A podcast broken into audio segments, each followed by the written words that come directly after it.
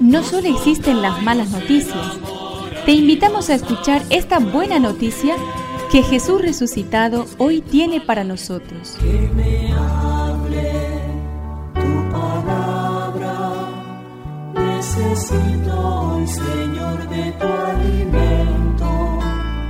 Hoy en todo el mundo se escuchará esta palabra.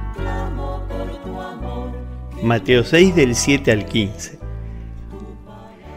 Jesús dijo a sus discípulos, cuando oren no hablen mucho como hacen los paganos.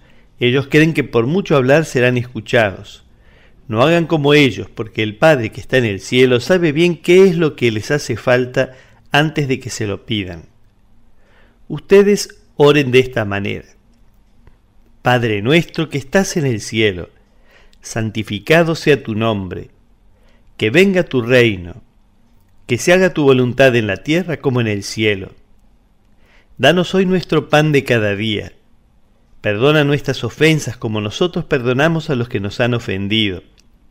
No nos dejes caer en la tentación, sino líbranos del mal.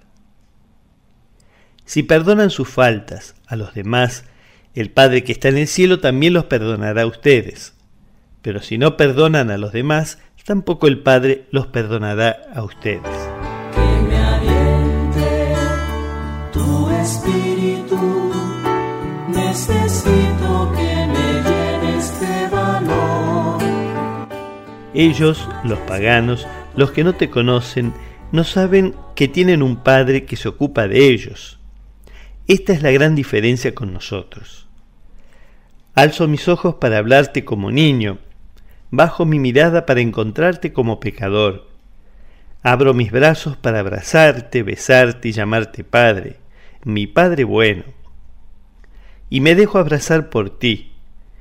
Entonces puedo rezar el Padre nuestro, que aunque lo recite de memoria, renueva mi confianza y serenidad.